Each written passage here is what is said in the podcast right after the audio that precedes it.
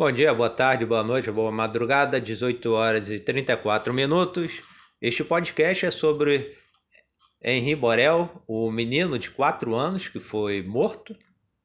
É, está sendo investigado tanto a mãe quanto o padrasto.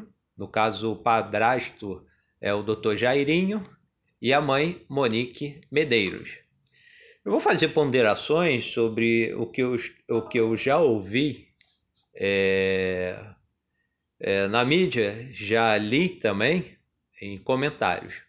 A primeira coisa, há uma carga negativa, bem mais negativa, sobre a mãe do que o doutor Jairinho.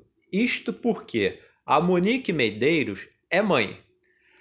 Parte do pressuposto de que Mãe não comete crime.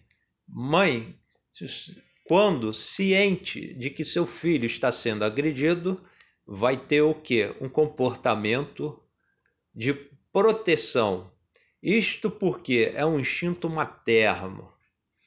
Então há uma carga negativa, o que eu estou observando, é bem maior sobre a mãe Monique Medeiros. Ora, eu tive o prazer de participar de um grupo fechado no WhatsApp. A Solange Pires Revoredo, ela é fundadora do grupo de apoio à mulher, GRAM.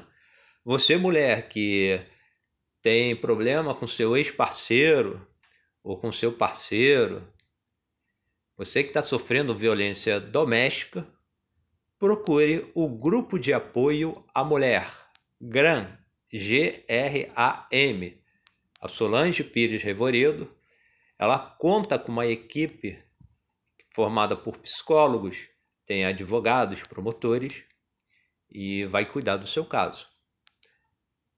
Eu participei desse grupo fechado e eu tive o prazer. Ao mesmo tempo, meu coração ficou apertado meus sentimentos foram de tristezas por ver ali as mensagens, mensagens de mulheres que sofreram violências, mulheres que ainda ainda que tivessem sobre a proteção da justiça o pavor.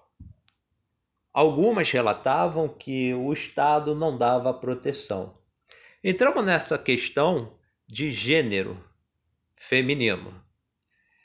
A Lei Maria da Penha, ela existe não pela vontade, prestem atenção, da cultura brasileira, do povo brasileiro.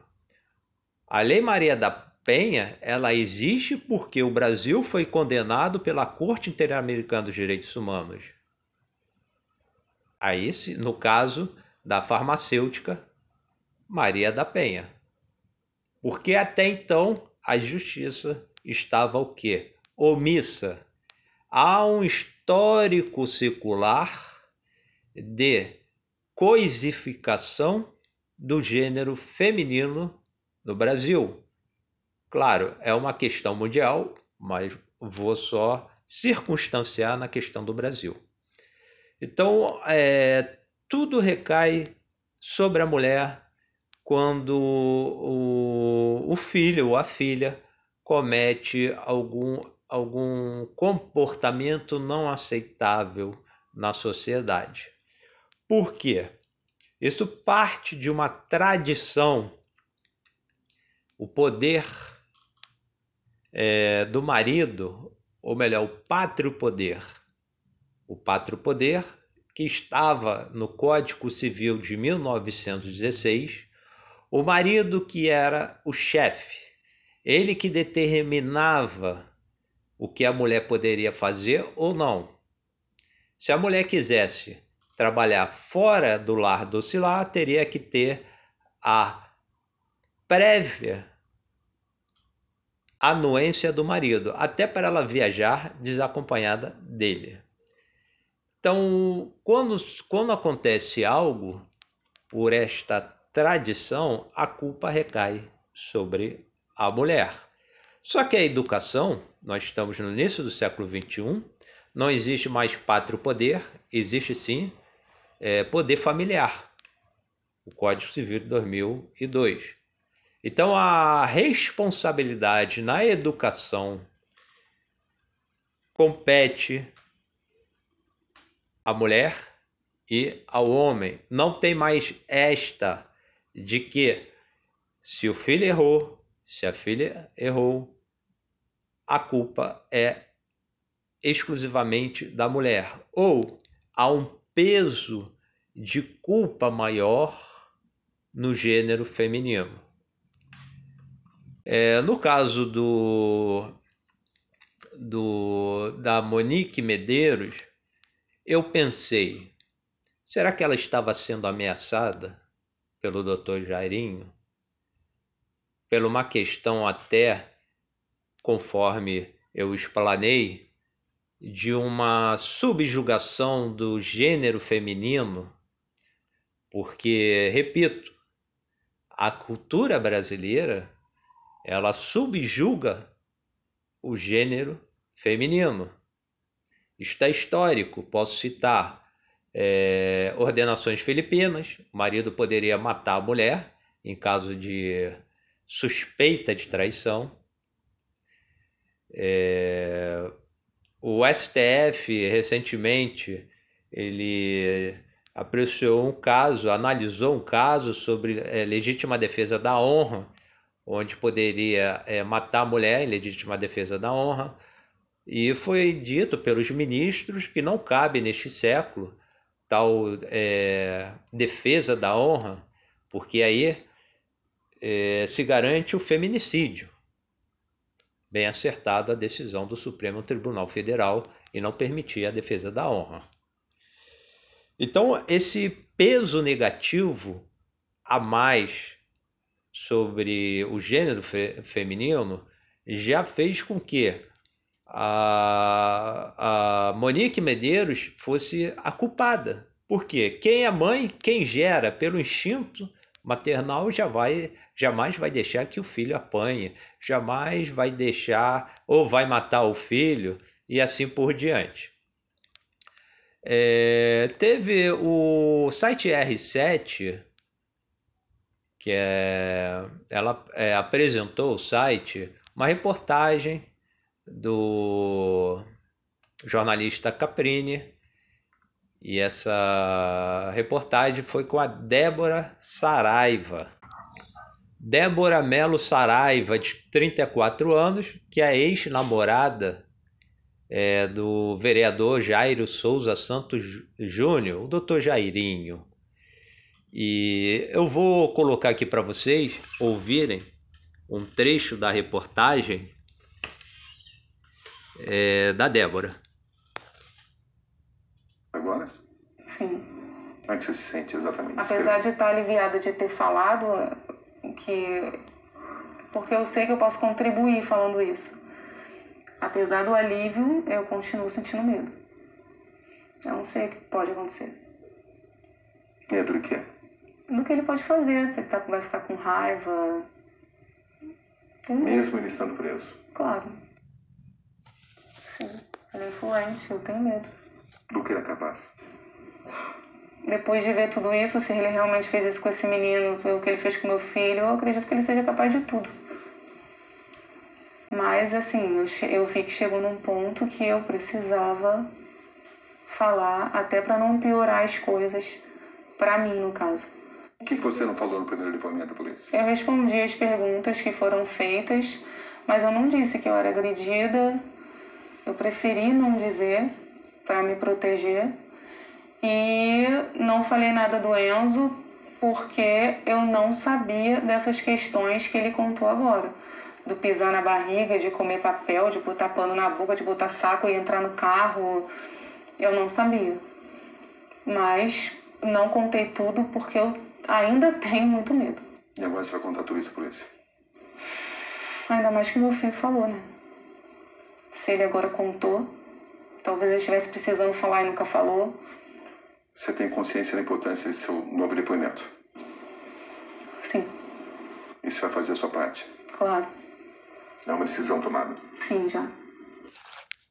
Então, conforme escutaram, a Débora, é, nessa reportagem exclusiva no, do jornalista Caprini, ela tinha medo e ainda tem medo do doutor Jairinho, por ele ser influente.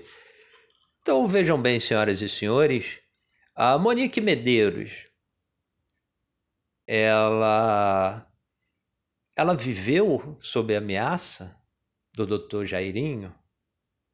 Eu estou remando, estou nadando, estou dando braçadas contra a maré. Porque o que eu tenho ouvido é a Monique Medeiros, por ser mãe, ela tem uma culpa dobrada ou triplicada por ser mãe. Então, mais uma vez, o gênero feminino recebe um, um peso, um pedregulho de responsabilidade, de moralidade, em que foge à realidade. E a realidade no Brasil é o gênero feminino ainda é coisificado no nosso Brasil. A violência doméstica existe o medo das mulheres. Por quê? O medo. Não acreditam no Estado, no poder de defesa, de proteção do Estado.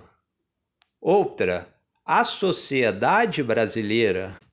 Quando eu falo isto, eu estou me referindo à superestrutura machista que existe no Brasil em pleno século XXI.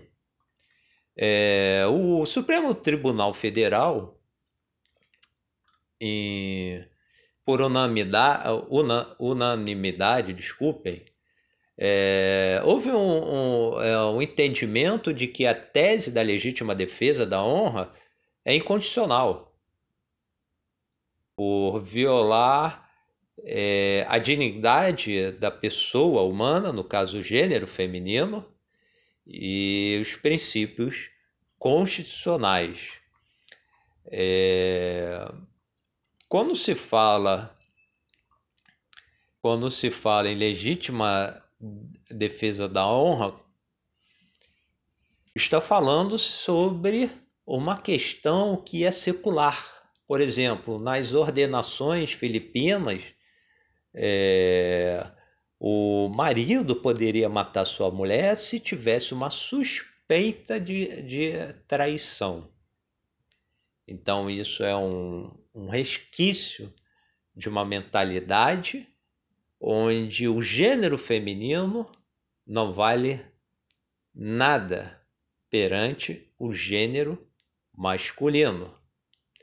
Então, é, a dignidade da, do gênero feminino é uma pelo machismo é relativizada.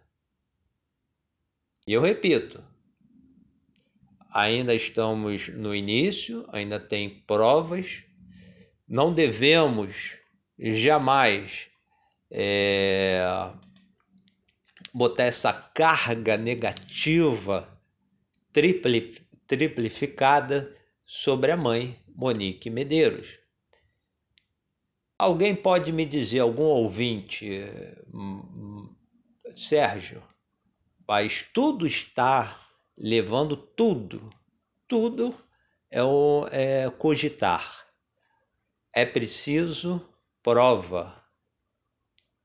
Há necessidade do processo da verificação, e aí sim porque é, é, é, o que eu vejo há um, um linchamento moral sobre a Monique Medeiros. Falam, eu escuto de jornalistas, eu escuto de é, colegas jornalistas, é, é, vejo comentários nas redes sociais e essa carga negativa triplificada sobre a mãe, porque a mãe tem um instinto maternal. Nenhuma mãe vai deixar o seu filho ser agredido. É... Mãe que é mãe faria logo o quê? É, faria a, a, a delação, ou melhor, prestaria queixa-crime. Ora, é, vocês ouviram é, com exclusividade a Débora Seco, a Débora Seco, é, ex-namorada é, do Dr. Jairinho, o vereador Jairo Souza de Santos Júnior, ela disse que tinha medo. Então ela ficou calada. Então essa essa tese de que mãe que é mãe vai é, é, é colocar é, vai é, falar para todo mundo que o seu filho está. Isto é possível quando não existe uma, a superestrutura do machismo no Brasil. Enquanto existe essa superestrutura machista no Brasil, mulheres, o gênero feminino continuará calada o gênero feminino continuará calado. Por quê?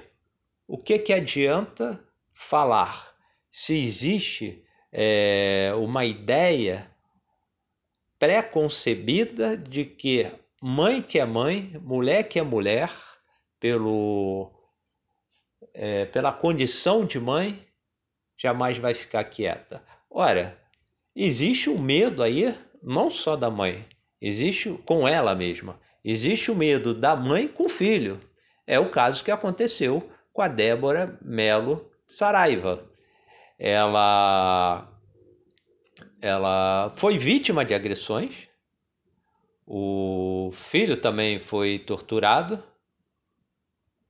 E a Débora, ela ela negou que tinha sido é, é, ela e o filho tinham é, sofrido agressões do Dr. Jairinho. Ela omitiu, no caso, é, fatos importantes quando ela, ela prestou depoimento pela primeira vez à polícia. Então, o medo, o medo. E da onde surge este medo? Ele surge quando a pessoa se acha ameaçada, coagida. Quando a sociedade ela não o quê? Ela não protege. Então, a partir do momento que a sociedade, a cultura ainda continua com essa superestrutura machista é, perante o, o, gênero feminino, o que, que a mulher faz? Ela sofre calada. Ela e o filho. Ambos sofrem calados porque a sociedade vai vir com o dedo indicador para a mãe. Você é péssima mãe. Você não presta. Porque se você fosse mãe realmente, você pediria ajuda aos vizinhos, você iria numa delegacia, você procuraria um jornalista e assim por diante. Olha, senhores e senhoras, isso daí não condiz com a realidade. A realidade de subjugação, de coisificação do gênero feminino. Então, com isto, nós devemos repensar. Quando eu falo devemos, não eu, porque eu, eu já analisei por alguns jornalistas falando que a mãe era, era mais culpada do que o doutor Jairinho, por ela ser mãe. Ora, o que eu demo acabei de demonstrar é o medo paralisa. Se não há respaldo social, a mulher ela vai sofrer calada, junto com o filho, com os filhos.